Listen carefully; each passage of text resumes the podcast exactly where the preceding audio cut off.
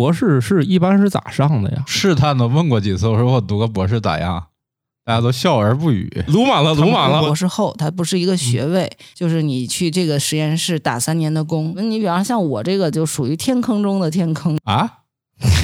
还有这事儿？科研体系还是很古早作坊式的体系，就是一个师徒关系。我目力所及，没有好毕业的。比不过去就算了吧。对对，宇宙的终极答案，生活的最终答案。无需定义生活，漫游才是方向。给生活加点料，做不靠谱的生活艺术家。生活漫游指南。我时不时会接到这样的电话，是人打的，不是 AI 打的，问我我还要提升学历吗？你们接到过这样的电话吗？我是半只土豆。大家好，我是白鸟。我没有接到过这种电话，因为没得读了，提升不了了。嗯，史军也接过这样的电话，他说我这咋提升？来下一个。大家好，我是感冒。我接到过这种都是开什么总裁班什么的，我就觉得他们就是营销的功课没做好。我肯定不是啊，你是啊？不是，你是那你是啥？我啥都不是啊。首席财务官班？不是，不是，都不是。嗯，来打杂班。下一位，好，大家好，我是波波。我没首先我没有接到过这方面的电话。土豆和史军接到一个电话，可能还是因为大数据抓取吧。不知道他们在网上暴露了他们什么样的信息？可能史军那个咋看都不像读过博士。但是我要说，我接过什么样的邮件？啊，减肥邮件，对，减肥广告很多。还有哎，那你是搜索了什么东西吗？那为什么没有？就是我很久不用的邮箱，打开一看，满满的都是减肥广告，好几瓶。只有减肥吗？只有。嗨，没我没有还挺智能的。也太智能了吧，很精准啊！这个头发。说从结果来看，这是一种可能。好的，大家正在收听的节目是《生活漫游指南》。哎，我们今天要聊什么话题呢？聊博士为什么这么难毕业，是吧？经常接这电话都给我带来一种错觉，我以为读个博士很容易呢。读读那种电话的博士是很容易啊。啊，那个是卖的吗？就那克莱登大学的吗？我没往下细问啊。哎，你都没问多少钱，一点都不像你啊。我感觉我周围这么多人能带我读个研的，我不就差考上试了吗？我在乎他给我打这电话吗？资源过于丰富，是自己不努力。你接那个电话，连考试这一步都不差了啊？这么方便吗？直接，我们曾经有个学生毕业的时候，他没拿到学位证啊，本科生，本科生，他应该是到大五的时候，他再过来考几门课，他就毕业了。然后等到该考试的时候，我们老师去给他打电话说：“你过来考试吧，你这课不考试，你你还得再读大六啊。”我们学生说。呃，老师，算了算了，那个，呃，我我我现在就做这事儿了，我不用考试了，我自己我自己就给我办好了。是什么大学？呃，不能说。你刚才不是说过了吗？克莱登大学。那是小说里的大学。小说里的吧？围城嘛。哦，不好意思，我这样，白鸟老师，请把你学生联系方式一会儿下面私下发给也发给我。这怎么弄？你闺女就不用上了是吗？就不像我们这种绕弯路了。是我自己有这个需求。在在这种节目上，我肯定要义正言辞的拒绝你们的。我怎么能把我这种这种渠道告诉？怎么能当面告诉你们呢？所以这个话题，我觉得我还很感兴趣，因为我的名字里有一个“波”，所以嗯，经常哦特意解释说不，我我还不是博士。那么。今天做完节目以后，我相信我可能很快就是了，是吗？那得看哦，对对，看是看是读还是给联系方式，主要是为了解决一下这个解释起来太繁琐的事儿，是吧？对，决定去拿一个。哦，那还真是不一样的烟火呀！人生嘛，效率优先。对，来来吧，那博士是一般是咋上的呀？是是先考试吗？啊，对，现在咱就说国内的，因为我也没有读到国外的啊。啊，就我了解的，国内的就是先进行一个入学考试嘛。那你这个入学考试，有的有的研究机构比较高级的，它可能是你申请。甚至于不用考试了，但是你要有一个基础的一个比较靠谱的一个研究经历吧。就是老师这边看上去你有可能能在六年之内正常毕业啊，博士得读六年啊。嗯，现在一般就是最长吧，最长六六年。以前呢，最早的时候是三年，然后三年以后就是按照你延期，曾经有延到十几年，一直都没有资格答辩的。后来，后来学校发现这个可能在博士里头延期的比例能高达百分之六七十，甚至于还高。我也别说这个就是学制三年了，我就直接说学制是三到六年，然后你哪年你达到答辩资格，你参加答辩，你哪年毕业。但是最长是六年，就是读不完就算弃权了，读完他学校就清退了。那他们十几年在干啥呢？有些人其实就放弃了，只不过我也不去办这个手续了嘛。哦，哎，我还听说一种，就是一直在帮老板干活啊，老板不放的那种，就是不准毕业，不让毕业。现在一般入学之前都讲好条件嘛，不能用老板这个词啊，用导师这个词。我们是一个正能量、正正正正能量节目，哎，吓死我了。我觉得叫什么名字还是取决于他的行为吧。不能这样，不能这样啊！好，我们要使用正确的用语。那有的导师在对学生要求比较高，或者他那个课题本来就很容易出文章，他就会对学生要求就要多一些嘛。啊，要发到几篇文章，然后你才可以毕业。这个就因人而异了。有的学生做的很快，有的学生做的很慢。所以他要入学的时候已经谈好的这个条件，他一般他就得遵照这个条件来嘛。哦。哎，我想知道这读研究生跟读博士到底有啥差别啊？是三年之后又三年，三年之后又三年吗？是博士和硕士都叫研究生。嗯，本科毕业以后，正常的渠道应该是读三年硕士，也有的硕士是两年。读完这两年以后呢，如果你还愿意接着做研究，呃，做研究生，那你就去读博士。博士一般是三到六年。然后你毕业以后，你如果还第一没有找到工作，第二还想做这方面研究，然后有人有课题可以资助你的话，你还可以去呃，这个工作叫博士后，它不是一个学位，就是你去这个实验室打三年的工啊，博士就后着，对他可以这样理解吧？他他给你发工资哦，然后呢，你就做这个项目，这个项目里头所有的产出呢，就是署你名，然后那个研究机构就是这个出钱的这个研究机构。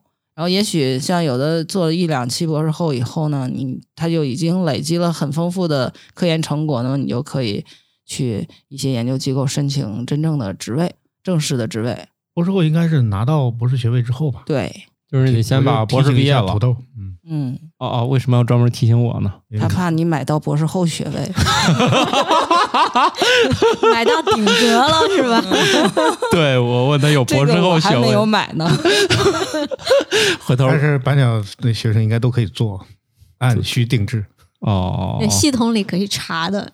对，博士后。那那行，下回我再接电话，我问他有卖这个没？就是一步到位，我一步到位，我比你都高。真正做到了学历可提升。你只要站在我后面就是博士后了。那看来那大数据找史军，他一定有什么原因，一定他是看起来不像，嗯，看他像站在博士后面的他读博士有啥用呢？早几年的时候其实是这样，就你一般要想在研究机构、研究所或者高校做研究的话，你一般是要有一个博士学位比较好嘛。哦。但是最近这几年内卷的很严重了，就是你拿到博士学位以后，可能。第一，看你博士期间发的文章、研究成果；第二，还要去做博士后，在博士后期间再发一些，能不能发到 Nature 啊、Science 呀这种？开玩笑啊，反正就是得得是 好嘛。这两本看干脆咱买下来得了，要不够不够给大家找工作的。有中国人出了一本期刊叫做《自然与科学》呀，英文就叫 Nature and Science，听起来比顶刊还顶，顶顶中之顶。哎，不是，我听说一批真正的什么顶刊、什么 sale 之类的，好像就是就是中国人办的，就是华裔搞的。没有，他现在是这样，很多比较好的刊物里头，中国人就是最近几年发文章多嘛，他有有很多审稿人是中国人了，然后甚至于有一些就中国人，他参与这种杂志的编辑啊什么的，呃，参与给杂志做贡献做的比较多，他可能就是一些副主编呀这种位置。有一些就是各个分领域的顶刊，很多就是他有一些副主编都是中国人了。哦，这个我确实不太清楚啊。他们这些刊物的背后应该都是机构，对，也就是那种。我不知道是商业机构、出版公益机构、出版机构、出版机构都是挣钱的。他卖咱学校的那个检索的权限很贵的，所以为什么现在很多人就很反感这个？甚至有那个 Science Hub，就是那个扒论文的那个专门的网站，为什么会特别受欢迎？俄罗斯人干的。对。就是因为这些研究机构说白了，它实际上是空手套白狼呀。那科学家自己做的研究做出来的结果，然后审稿人也是科学家。你作为研究机构，它其实无非就是派审稿人，然后他编辑的很重要一个作用就是选题，然后先做一个初步的把关，然后最后他那个是以天价卖给各个高校去做检索的。要你自己没有高校的渠道的话，你都查不到，很多文章看不到。所以第一呢，你们花了很多钱做研究。其次呢，花了很多钱去投稿。嗯，投稿的钱相对研究的钱，应该说还算九牛一毛啊。嗯，花完钱之后，他们好不容易，然后站在上帝视角说：“行，那发吧。”嗯，发完之后还高价卖回给你，还不让你随便看。哦，所以后来有很多 open access 的文章。这个商业模式听起来很牛啊。对呀，不是，我就想，那他为什么会就能形成这样的地位？那还是有原因吗？我觉得早期不能自己办一个？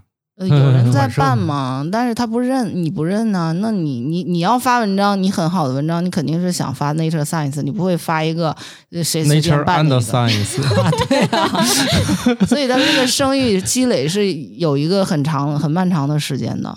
但是现在也有很多就是 Open Access 的那种论文期刊，就是你要花一些钱，一般我了解可能是几千人民币或者上万人民币。然后你买这个出版的权限，这个刊物呢，就是那我审稿人啊干什么的这些钱，我都是从你这个交的这个出版费里头出。然后这个文章发出来以后，就全网都能看，这种叫 O A Open Access 的文章。那那那我一高兴，我们也能发这个。对啊，但是你要审稿人审呐，同行评议，你这个文章没问题，就是科学内容上还是要审稿人把关的。但是出版社他就不抽那个头。就你最后，人家大家都可以在网上看到这个，你只要是公开发表的，网上就能看到。哦。但是现在就是很多 O A 的杂志影响因子还是没有像这种 Science、Nature 这种的没有这么高，它影响因子是一年一年累积的嘛。是啊，这听起来我一高兴我也出了，大家都承认，那还了得？那关键就是大家不承认呀。哦，你看看，你刚刚燃起我内心的火种。瞬间又给它浇灭了。对，我就特别擅长拔草。对，所以你在公号发的玉米熊小报，大家能看见，但是只有你自己知道。惨淡的点击率也不至于，不至于。这些稿子最后不都出成书了吗？每年出个三四本吧，还行吧。又有几本要下印了。花了多少钱？一共啊？这这这个人家出版社 没没没那么 open，很传统的出版社给我们钱。毕竟嘛，是吧？我我那个我们公司还是以以干这个白手起家的哈。还行还行，我们现在发工资还是不太愁了。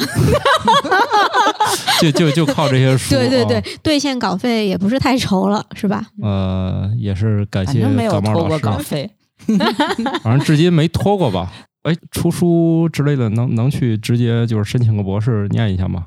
出书有的有的可能有的专业可以吧？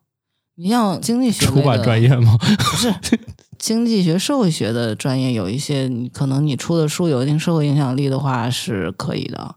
嗯，呃，这个我就不太了解，所以我也不敢随便胡说啊。好的，题目是什么来着？你还记得吗？嗯，我们这集要聊的是，我记得博士为什么难毕业？对对 对对对，哎，你看，肯定是波波老师电台节目上多了，我比较清醒，电台节目上多了，一看就是喝过以后来的，他脑子中就一件事儿，这博士到底行不行？你是要？其实我是想先聚焦一下这个话题，还是说 太正式了？博士，博士啊，就是从攻读的这个形式上来分，比如说在职博士、全职博士，对吧？全职的可能又分。呃，直接考这个博士研究生也分本博连读、硕博连读等等，对吧？然后从专业上可能还分刚才说的经济学、社会学、管理学、文学，甚至。嗯嗯，当然还有甚至啊，甚至甚至甚至是文学，这个鄙视链立刻就。我我怕我们听友骂我们，甚至是文学。呃，这个可能对体稍微体现了我对这个 专业的，就我不知道不仅是鲁莽了，鲁莽了，我在在在读什么，在研究什么啊？对。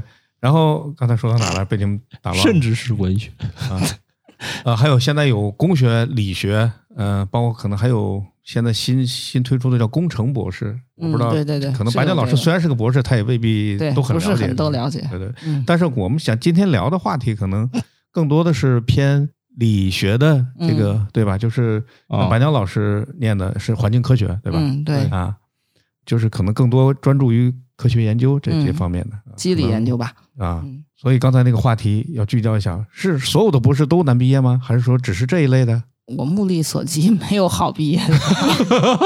你又浇灭了我心中的火种，那还没个主要是没燃起来。呃，因为它是越来越难的。我感觉我读的时候还相对来说比较容易，然后现在是越来越难的。它为啥难？为啥越来越难？这人世嗯间该研究的事儿都研究差不多了吗？哎，不是，这个主要还是咱们国家的这个科研水平提高了。哦，像我读博士的时候，可能就是在国际期刊上发表一个论文，就觉得还是挺牛的事儿。现在咱们国家的在国际期刊上发表的论文，可能全世界最多的一个国家，数量上。啊，这倒是我我了解，超过了美国。对，是的，是的，我了解中国的科研进展，主要是在国外的网站上看的。啊，对，很多年以来，就是一般来说，默认就是国内的期刊水平是没有国外的高的嘛，所以都要求要发国外的期刊嘛。所以呢，现在就是发的很多了，所以现在的要求毕业要求就比以前高。你像我毕业的时候，要求是发一篇英文，发一篇核心中文的要求是核心期刊。你讲讲呗，啥叫英文？呃，英文一般是要求是 SCI 吧，就是你看，越说越不懂了。就是它有一套，就是哪些刊物是属于这一类的，这有一个目录，你就可以把它理解为一个目录。啊，这个目录里的刊物，就是在理学的这个方向里都属于比较比较好的，其实也很多了。每个专业可能都有一两百，甚至两三百。像 Science 就算啊，SCI、对是吧？啊，？Science 就是 SCI 里头影响因子，它影响因子就是你的这个杂志上一篇文章被多少个人引用了，引用的数越高，它的影响因子就越高，所以它每年它影响因子会变，在以往历年累积的这些文章有多少被人引用。所以你想，那 Science Nature 办了多少年，它的影响因子现在到三四十，那你要重新办一个期刊，你怎么可能影响因子很快就到这么高？我先出一本出版物 A，再出一个出版物 B，我 B 天天引引 A 现在很多人搞的这个国际期刊就是这样子搞的。啊！哎，你看，嗯我果然是做这一行的，一说就懂。虽然虽然虽然我不知道，但是我心思对心思马上就活络了。我们不是不应该躺在历史的账本上吗？这个还是要的，毕竟科研嘛，得先看看别人研究过没有。或者他有多个嗯维度的评价方法，就刚才说的，从历史延续到现在的，也可以按，比如说近比如近五年，对，他有这样呀，高引就是他有算每个人，因为有的科学家同样都是这个领域科学家，为什么有的科学家在国际声望高？他看你那个高引文章的数量，比较牛的那种学术带头人，可能这样 SI 他都有几百篇。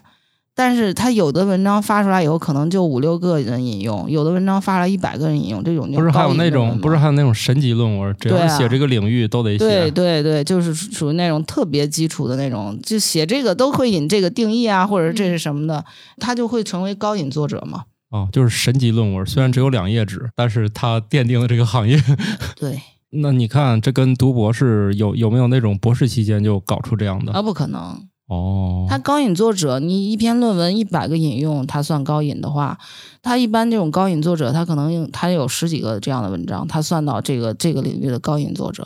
哦你在博士你不可能的，你基本上你要在这个领域做一个，就是至少是个小带头人，你得做个几年，你才有可能有十篇以上的比较好的文章。哦，嗯，所以你对于一个博士来说，他的目标很简单，就是发 SCI，或者是现在呢，我们国家讲评价体系要改了，就因为我们现在国家也有很多比较好的中文的期刊。他这种期刊以前不认，但是现在呢，就是大家发的普遍反应就是这个期刊编辑他选稿眼光也很好，然后他找那个审稿人也审得很严。有的人就是说我这个发一个就是 SCI 影响因子比较低的这个文章，可能比发这个国内的期刊还容易。它反而是国内这个期刊更受认可了。现在也有这种期刊，然后就你要发这种期刊，可能就比你那个发低影响因子 SI 还显得好一些。哦，我就听说有些行业外国人还得学中文看，哦，什么什么电力，这个我还不太据说那个每个学校或者每个导师的博士毕业标准不一样。每个学校都不一样对，每个导师也不一样。有的导师，你比方说像我这环境领域，每一个小领域，它发文章难度其实差别还蛮大的。哦你像有一些做材料的，你做那种环保类的材料，比方说什么可生物降解的塑料，这个实际上是材料类的。他发文章，他基本上合成出一个塑料，呃，合成出一种类塑料，然后他把那个参数调整一下，他就可以发一篇 SI。你像我们有的硕士生就他都可能发到两三篇 SCI。而我们，你比方像我这个就属于天坑中的天坑，就是生态毒理学。哦，就你本人做毒理学实验就很慢嘛，你要做一个慢性毒性一个东西，它要生一代再生一代，这已经半年过去了，人家已经发出一篇文章了，我这才做完一个控制条件 哦，弄不好还不是亲手毒死的，是养死的啊，对，然后做了半年，发现一个参数一开始设计错了，这一波白做。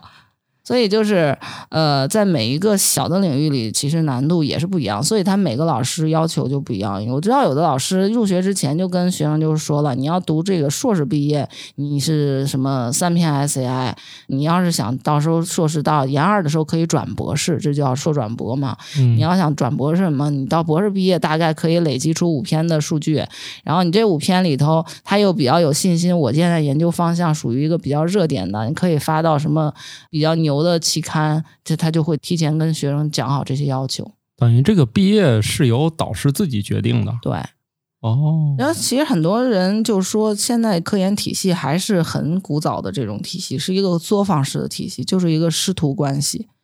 而且你在这个科研体系里走的话，还是一种呃，就像以前那种手工业者，或者是以前的那种医医生带徒弟那样的，哦你是要一步一步哎累积，。那我心思就又活络了。嗯那我比如说，嗯，我考上你研究生了，我整天拍你的马屁，嗯，就类似每天我拍感冒老师马屁，我就可以发工资了，是一个意思。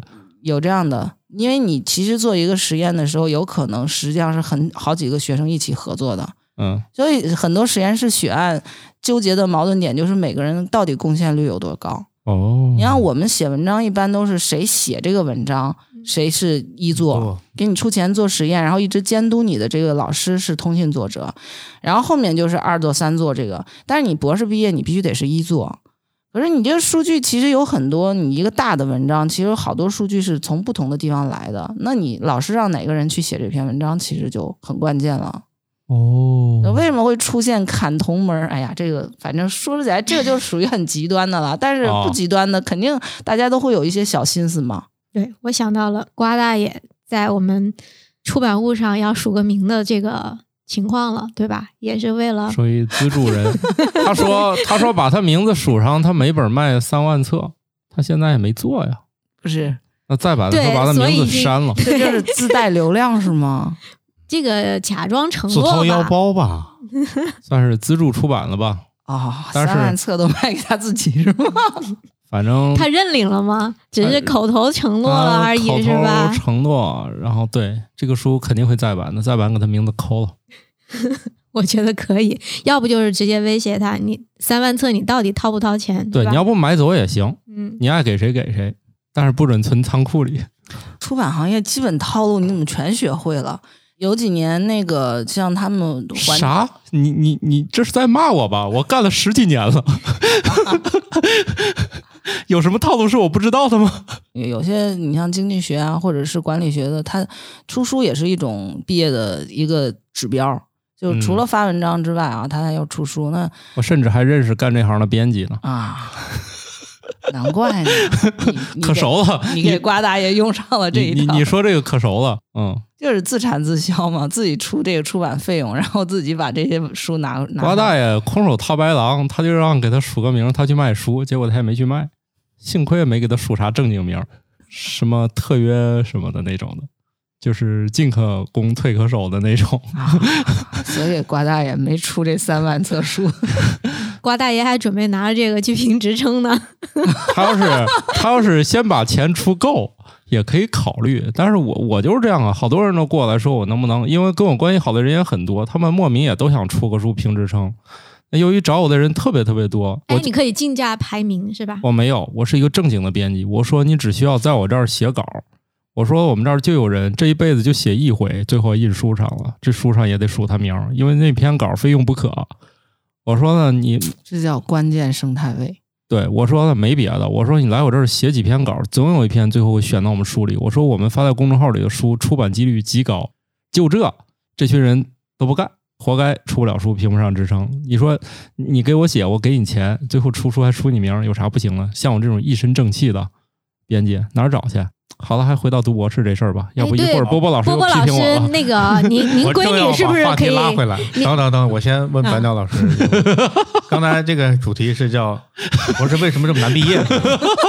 哎，像不像那个？就是那个节目中间刚才被广告打断了，然后又回来，就又说一遍这个事儿。对，他是主持人所以，人。所以我的问题是啊，呃，既然有难毕业，就证明还是想毕业，但是没毕了业，就是他他有要求，对吧？想嗯拿到这个毕业证或者拿到博士学位，呃，也就是说，他们拿到博士学位的，就最主要的目的是什么？比如说是找工作，还是说为了提升自己的能力，还是说为了在职场上增加竞争力吧？等等，这种这是一。第二是，如果是这种情况，那么你建议现在还没读博士的人，比如说我和土豆，嗯，哎当然还还有还有还买还买买买还有买买买买还有感冒老师，还有更多的现在，比如说还在本科，或者是还在高中、本科，或者是硕士阶段的人，你给他们有什么样的建议？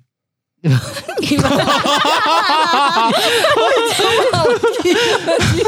这问题这太个好像是好像是在问那种人生导师的感觉。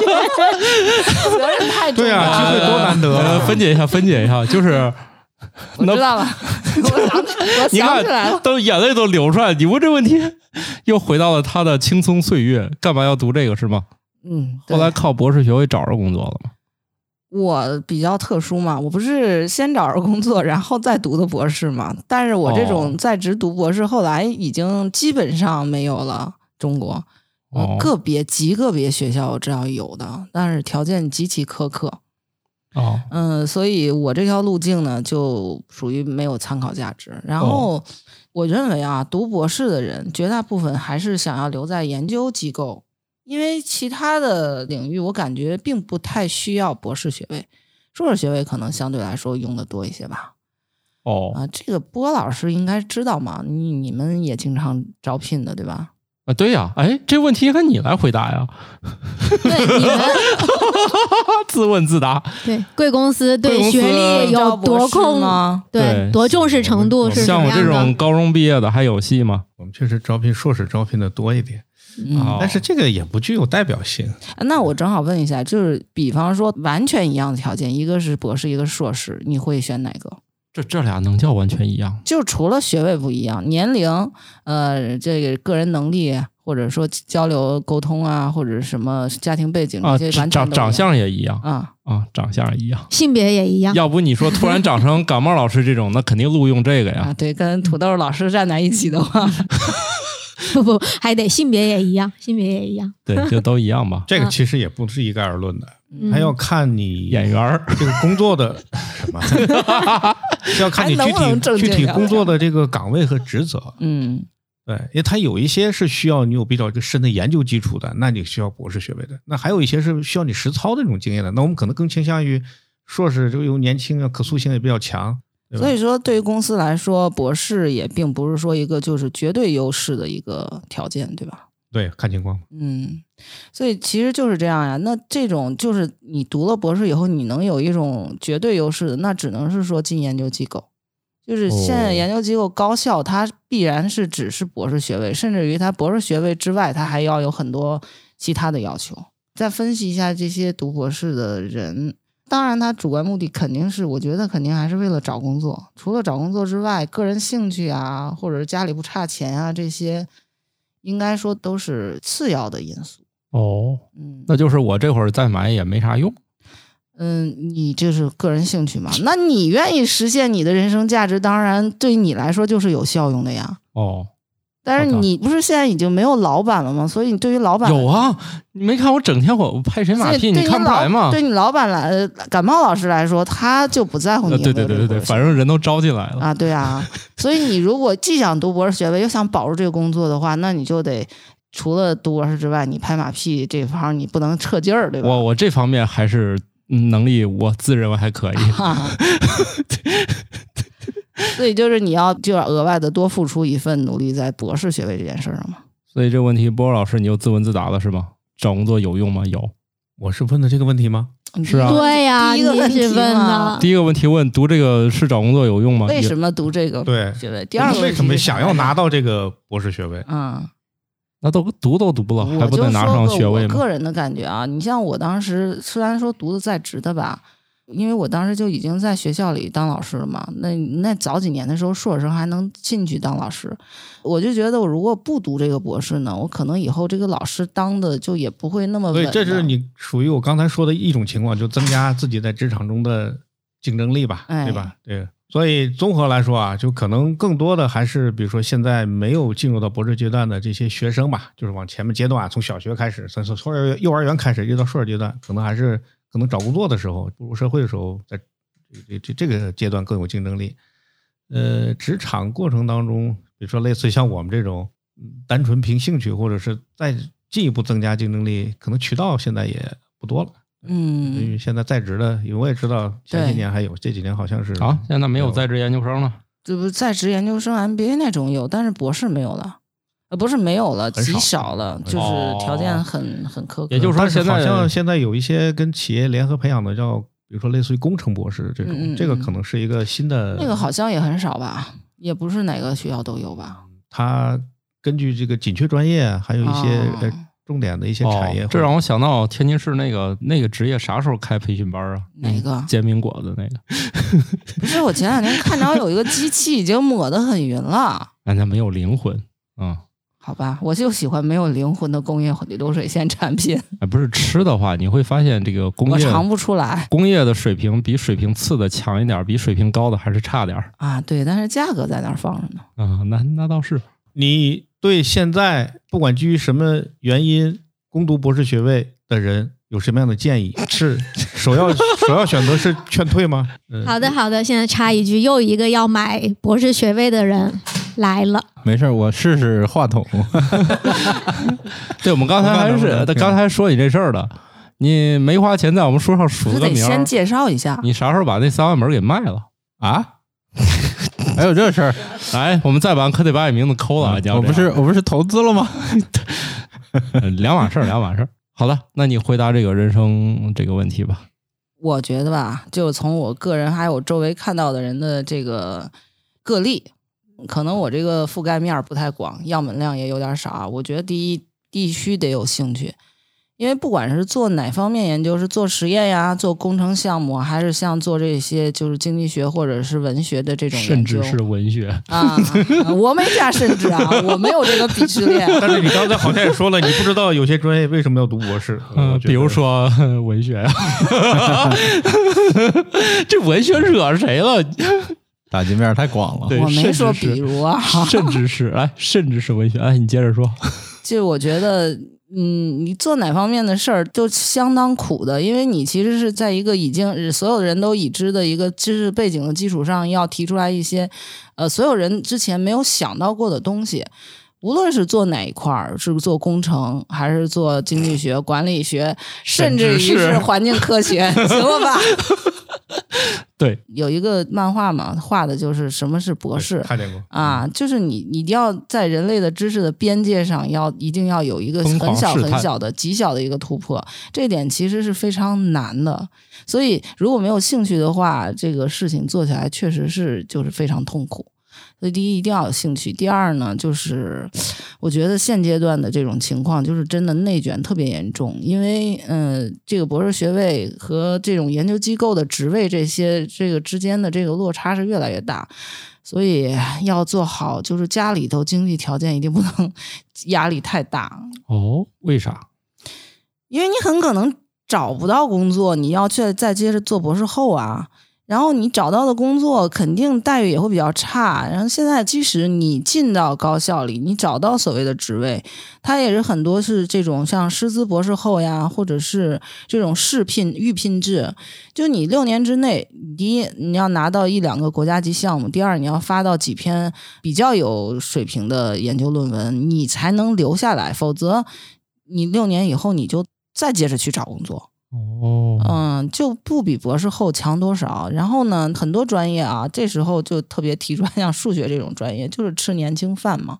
很多很多比较有重要的突破是在二三十岁的时候做出来的。你如果在你博士毕业之后这六年中，你没有一个特别好的突破，你在下一个六年，你很可能就没有这种突破了。没事，你讨论这个问题，我我不需要这六年，我就知道我没戏。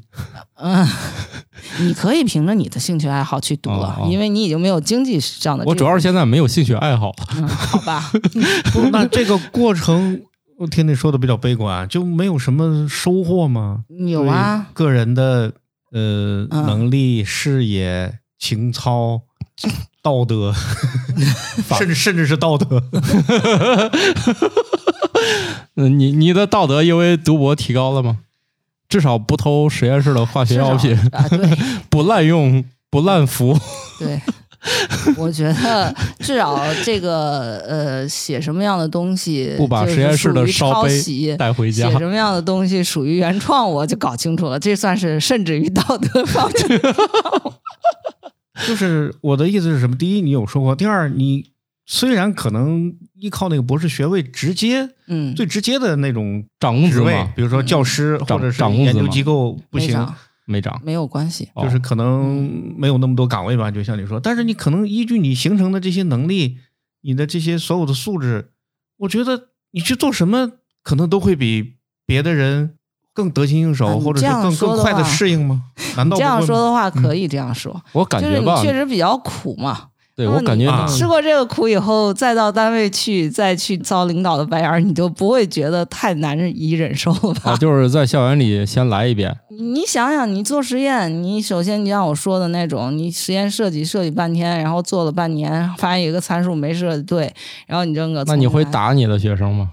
我就是学生好吗？哦哦哦以博士的身份去做这件事儿的哦时候，哦哦哦，你挨过打吗？嗯，那倒没有，但是我，哎，不经常讲吗，就我原来有个同学，就是他是做斑马鱼的嘛，那个有一段时间还那鱼还挺不好买的，呃到处联系了一段，联系了买了三百只，然后放到鱼缸里，第二天早上一来全死了。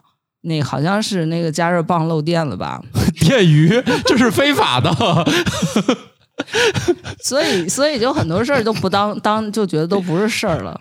哦，就是意外。这个，我觉得像这种情况也属于在成长过程当中的一个教训吧。对，其实这这其实跟他自己是有关系的，对吧？你没有去去把各种啊环境、对啊各种你先就把自己的手先伸进去试试说我那个同学啊，所以为什么有的人读博士会更痛苦一些呢？读博士本身比较痛苦，为什么有的人更痛苦？那同学写了一篇文章，然后呢投稿投出去以后就石沉大海。但是你知道这个文章本来就是很慢嘛。尤其以前那个通信更差一些，就经常是你投出去大概一个月左右，编辑给个回信儿，就直接给你拒了，或者说我给投给审稿人了。然后你可能审稿人都很慢，那过了三个月，他预审期要求是三个月，然后审稿人一个都没回来，很经常是这样啊。然后你就要催编辑，然后编辑再催审稿人，说你快点吧。然后可能有的有的审稿人审了一年多，然后那个他把意见给你了，所以你这篇文章、合着你这三年毕不了业，主要是这个有这方面的审稿人不在是吧？嗯然后我们这同学就更惨一些，编辑就没有给他回话。过了一段时间以后，编辑说那个我们现在等审稿意见了，然后我就等了半年多，又没审没意见。他说你编辑你去催一下审稿人行不行？然后编辑就去催，又又等了半年多。呃，编辑告诉他回信儿了，审稿人死了。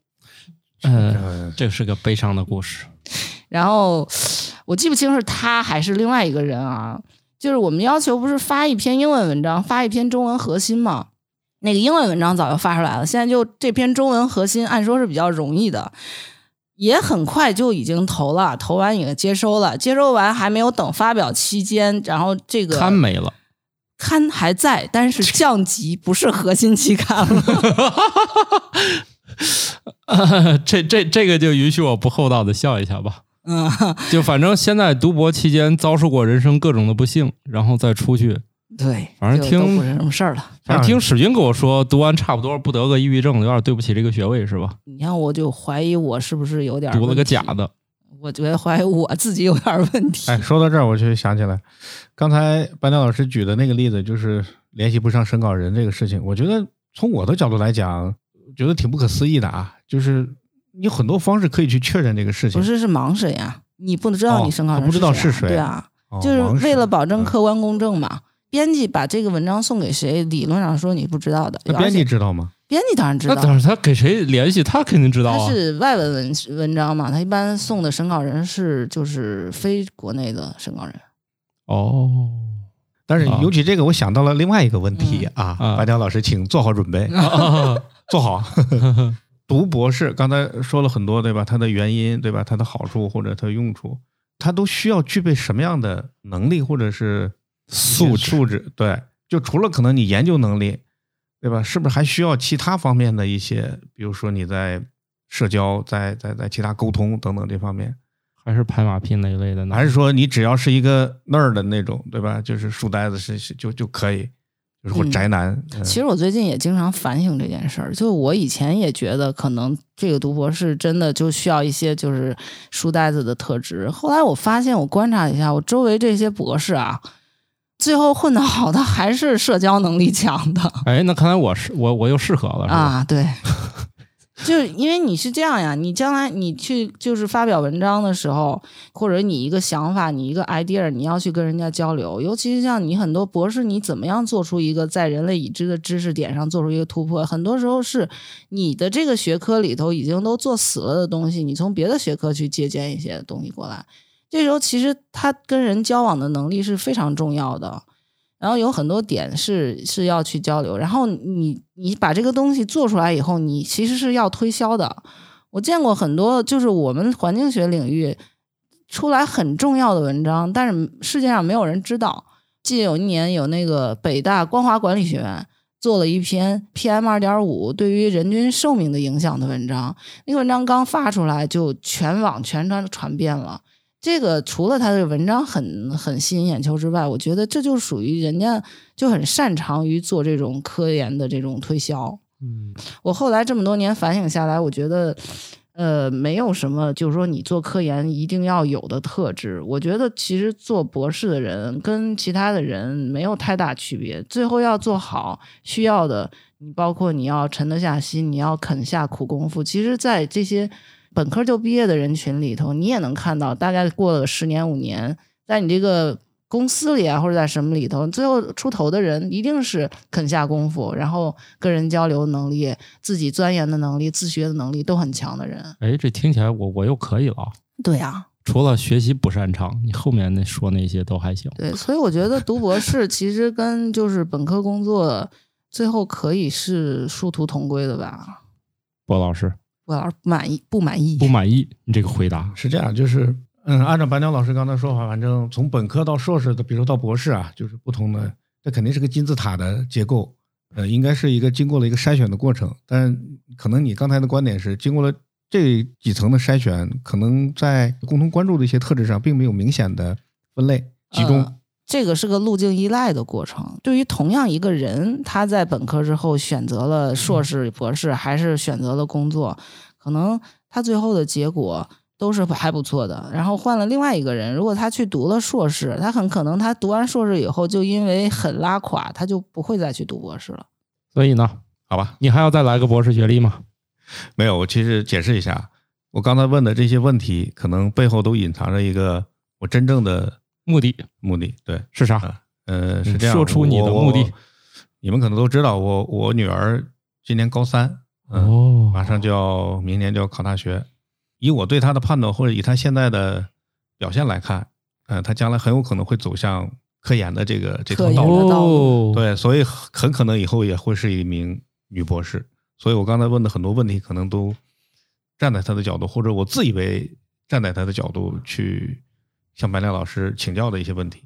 那回去以后，我也会把这期节目很多精彩的、很有价值的观点，把这节目发给他。呃，回去向他对转达。好，这个这次节目到这里结束。哎，别别别，别紧张，别紧张，别紧张，想办法把这节目发给他啊！不经意之间发给他。那个瓜大爷要要来个哦博士学历吗？开玩笑的啊，我是瓜大爷，我刚来，啊！我刚才都聊啥呢？我们聊那个买卖博士啊，不对，那个就是读博士为啥这么难？你也没读过，反正我也没读过，我也不知道。呃，接到过提升学历的电话吗？那那好多，非常非常多 你。你看，你也有他接的是减肥，他接的是是啥？没有，我我接的是各种各样的，我，我接的都是两头，一方面问我提不提升学历，一方面问我们家娃学不学点啥，反正都挺精准的。我接到过很多提升学历的，不也不叫提升学历了，我很少接到提升学历的电话，就接到各种总裁什么总裁班啊，什么什么，哦反正这种都不打给我对对对对，接到过很多。对哦，这是注册公司的时候，法定代表人信息被泄露了。哦，可能是前两年我接，因为这两年我已经不接骚扰电话了，所以他没机会向我推销。因为我还有幸认识很多高校里面的朋友嘛，嗯，然后也有管博士招生的。我曾经 曾经试探的问过几次，我说我读个博士咋样？大家都笑而不语。然后像我这么直白的对问问多了之后，就说不太建议你读，为啥？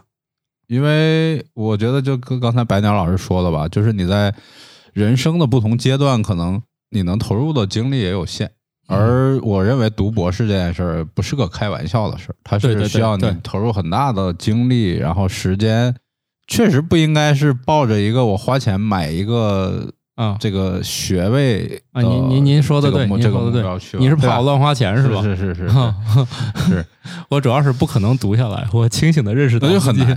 就是我是觉得博士其实很难读下来，而且还得攒笔钱用来看心理医生。嗯，那倒不至于。对，就听听就就生活漫游指南你这个性格应该不至于，应该 还好，反正就我去，我给别人看看病。读不过去就算了嘛。对对，一般 一确般定读个管理学博士读不下来吗？当当然那还挺难的。甚至是还挺难的，甚至是管理学博士都都挺难 MBA 是硕士呀，啊，他不是博啊。士呀。MBA 是硕士哦对，M MBA 是是研究生啊，哦，并不是博士。啊，不懂。你以为 MBA 是博士谁？没有啊？对哎，我也不知道。NBA 还好了。我对我对所有学习的事儿都一窍不通，我就是瞎问。当然，我们现在讲的是真正的读个博士嘛。当然，过去那些年有好多是确实是花了钱，然后有人帮写论文，这个是这个是有的。啊，对，嗯有的。但是这种现象现在在像样的高校里应该已经没有了。嗯，我我我个人是这么看是的，是的。对因为什么？刚才开始的时候聚焦在白鸟老师所从事的这自然科学这个领域，就是管理学这种博士，比如说这种论文啊这种博士，鄙视链又出来，确实是对论文的要求不是 白鸟老师刚才说的那种，比如说一定要在人类知识的边界之上再找到一个创新点、突破点，他应该呃其实也不不是因为因为，嗯，我也比较了解环境经济类的吧。嗯，我其实看过他们做研究，真正要是正儿八经的做这种研究的，咱们自然科学的人经常对这种管理科学就有一种鄙视嗤之链。以鼻。因为我们我们学生答辩的时候就是这样，就答辩的时候你做实验呢，你做那个什么狗屁数据那么一点数，也就随便的让你过了。但是你要是做什么像我们做那种低碳的、循环经济的这种的，明白。然后其实学生做的很好，里头有很多自己的东西，但是他就是不给高分儿。这就是自然科学对于管理学、科学、经济科学的鄙视。但是实际上呢，因为我也带一些这方面的学生，然后我自己家里不也有做这块儿的人嘛，啊啊啊！所以我我我后来发现，其实他们真正做的那个能提出的那个观点，也确实是很原创的观点，也是很有价值的观点。只不过 咱们 get 不到那个的牛的地方，咱们不懂的，咱们 get 不到。你像你让人家你说你一说什么微塑料的什么生态毒性，你大概其实还听得懂吗，大概知道这个东西。重要性在哪儿？但是你要说研究了一套方法，然后证明了啊，你用这样的手段去给一个劳劳动力的价值定价，然后最后这个会对市场有什么影响？你可能不觉得这个东西很重要，或者你不知道它的来龙去脉的话，你就不知道它的原创性在哪儿。这个我我大概也了解过一些，因为周围博士也很多，然后各种 各种，不管是自然科学领域的，还是社会科学领域，甚至有文科的博士我也认识。我是这么理解的啊，甚至是对，甚至甚至是可见对，因为因为喜欢用这个我说我说甚至这个这个是因为我不懂嘛，然后我也很虚心的请教过这些博士。哎，我说你们的博士论文是是是经过什么样的方法认定？我理解的道理跟刚才白鸟说的是一样的，就是你的这套观点，只要是前人没有提出过的，然后你又能自圆其说它，就是你确实用你的方法把你这个提出一个假设或者提出个结论，然后你又能自圆其说，嗯，因为它不是科学，就是它不是自然科学，它是科学的，对，它不是要用那个实验验证什么这样的，只要你这套东西你能够自己圆了，而且啊，对嗯，在逻辑上通了，逻辑而且有漏洞。前人并没有做过，嗯，价值呢，恐怕就是要要要这些就是专家去评价，就是你这个东西究竟有没有意义。然后它就是一篇博士论文，应该可以拿到博士学位。嗯确实是这样的，只不过我们自然科学好像更更加重视，比如说实验数据或者怎么样。那对于有些学科，它可能因为我没法做实验，嗯，那我就是提我的观点，然后我又能把我的这观点自圆其说。对我我我我理解就叫自圆其说。对对，我们说这个词儿比较那个对这个没有褒贬啊，就是经济学上这个叫做研究框架。哦哦哦，研究框架，你用一个框架去看你现在的社会现象，跟另外另外一个框架看同样一个事情是完全不一样的。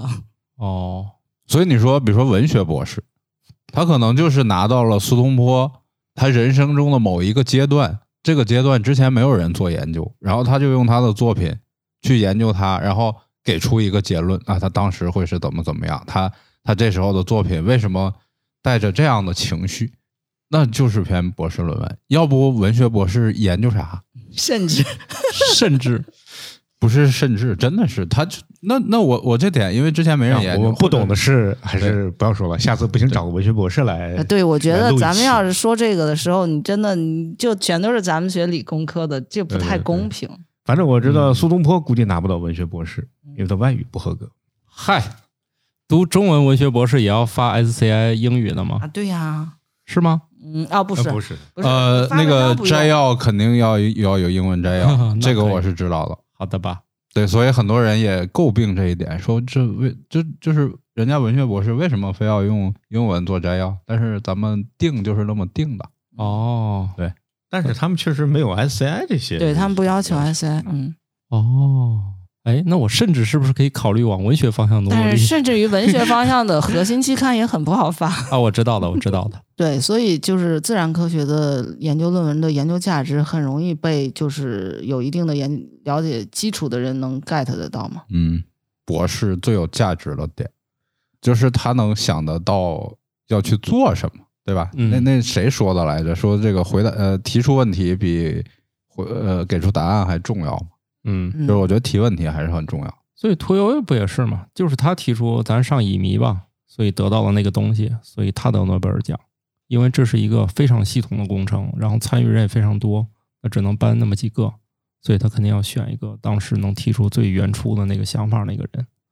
所以很多奖都是讲了这种的，因为以现在的研究不像当年一努力自己就得了。所以就回到了刚才那个，比如说读博士，他需要一个什么样的能力或者是特质？那我觉得可能这方面也挺重要的，当然不是可能必要的。嗯比如说你对社会、对人类的这种责任感嗯是一方面，还有一种可能是可能偏想象艺术嗯这种，对吧？这种甚至是文学嗯，文学也算艺术嘛。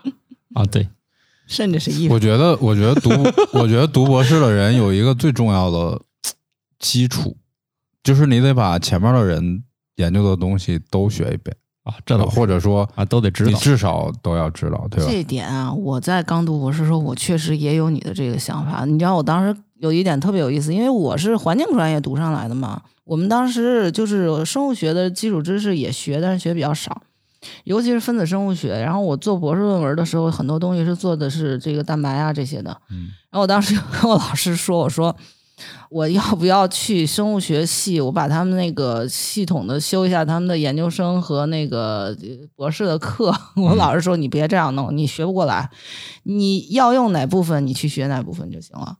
对，所以所以你要有对前人的这些东西有个系统了解，至少是对吧？你至少知道我要做这个，知道这个在我需要对需要在哪个有种东西叫系统综述，对，包括像你期刊的一些东西它这些东西对，应该还是现在还是比较方便的。但实际上，我到现在我也不确定，就是我这套研究思路是按照我已经知道的这些做的啊，我也不确定是不是在其他的某一个领域也有跟我相关的，然后有另外的一套思路可以去，也可以接近这个东西。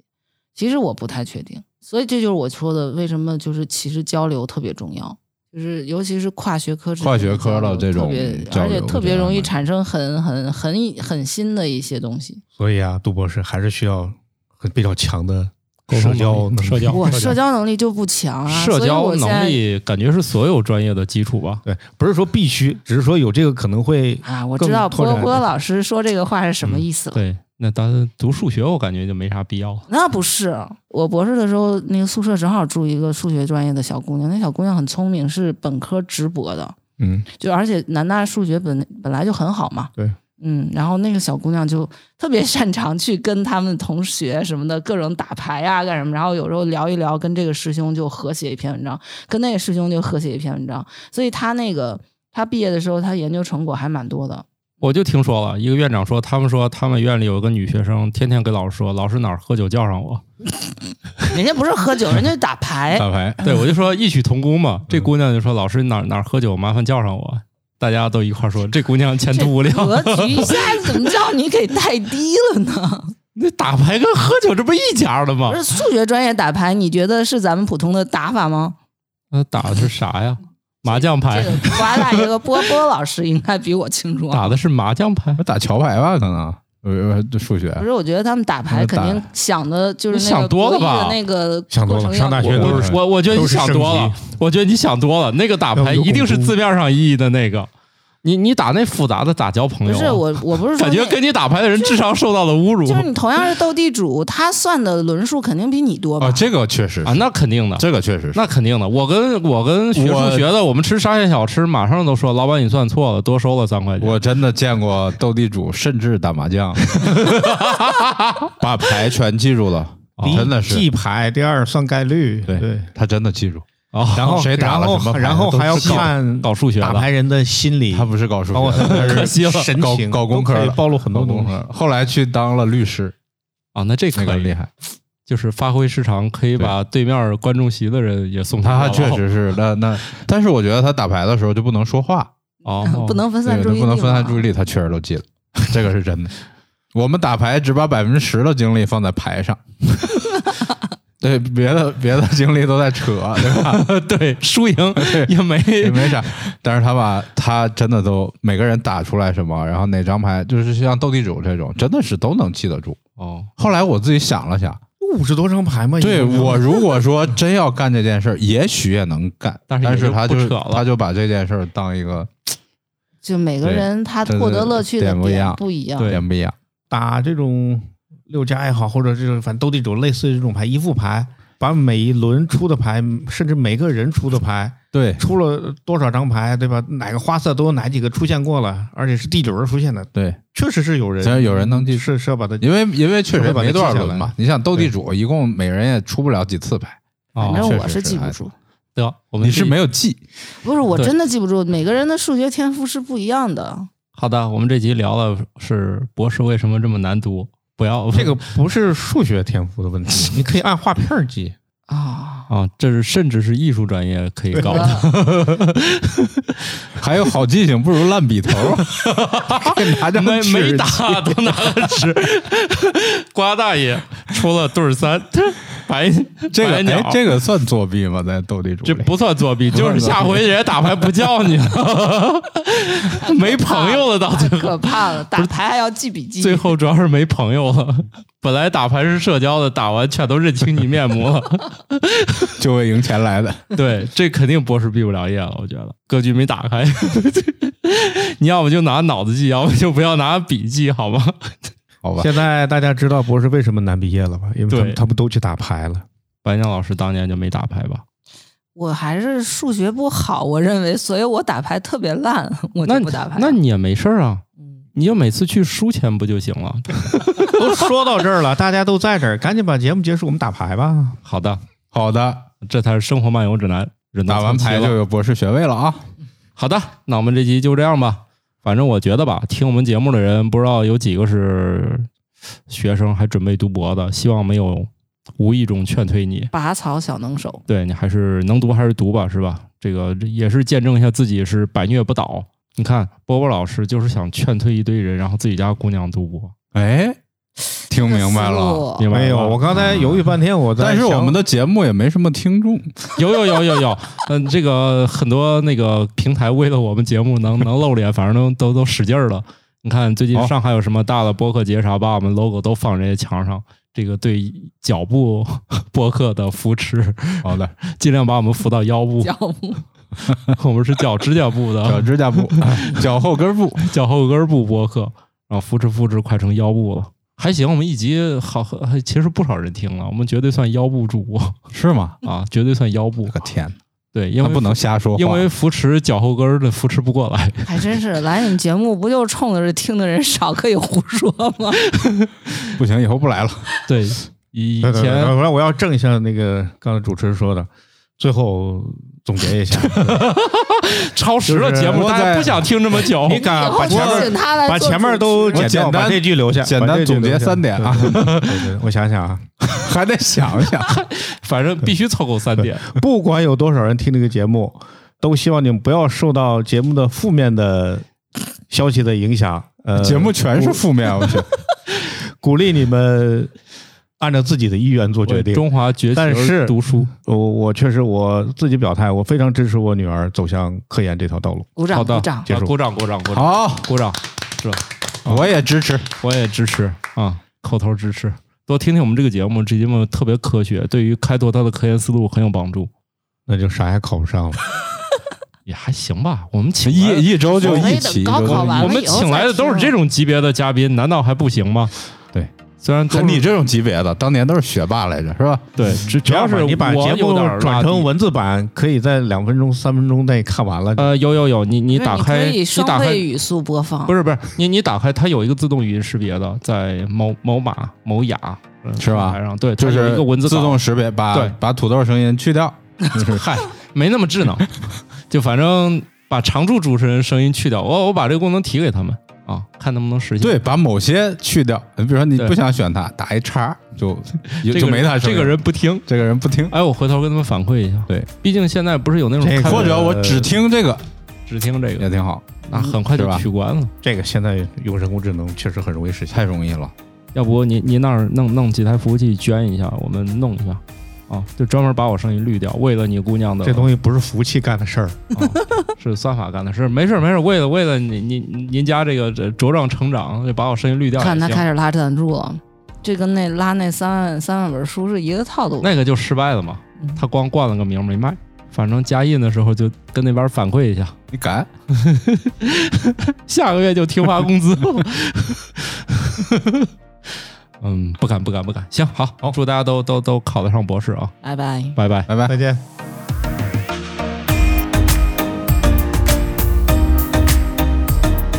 感谢各位听友收听《生活漫游指南》，我们有一个公众号“生活漫游指南”，欢迎订阅。同时呢，您还可以加入我们的听友群，只要打开微信添加朋友，搜索“生活漫游指南”的拼音全拼，就可以添加管理员了。管理员会把大家邀请到群内，和我们众多热爱生活的听友们，还有我们的主播以及嘉宾聊起来吧。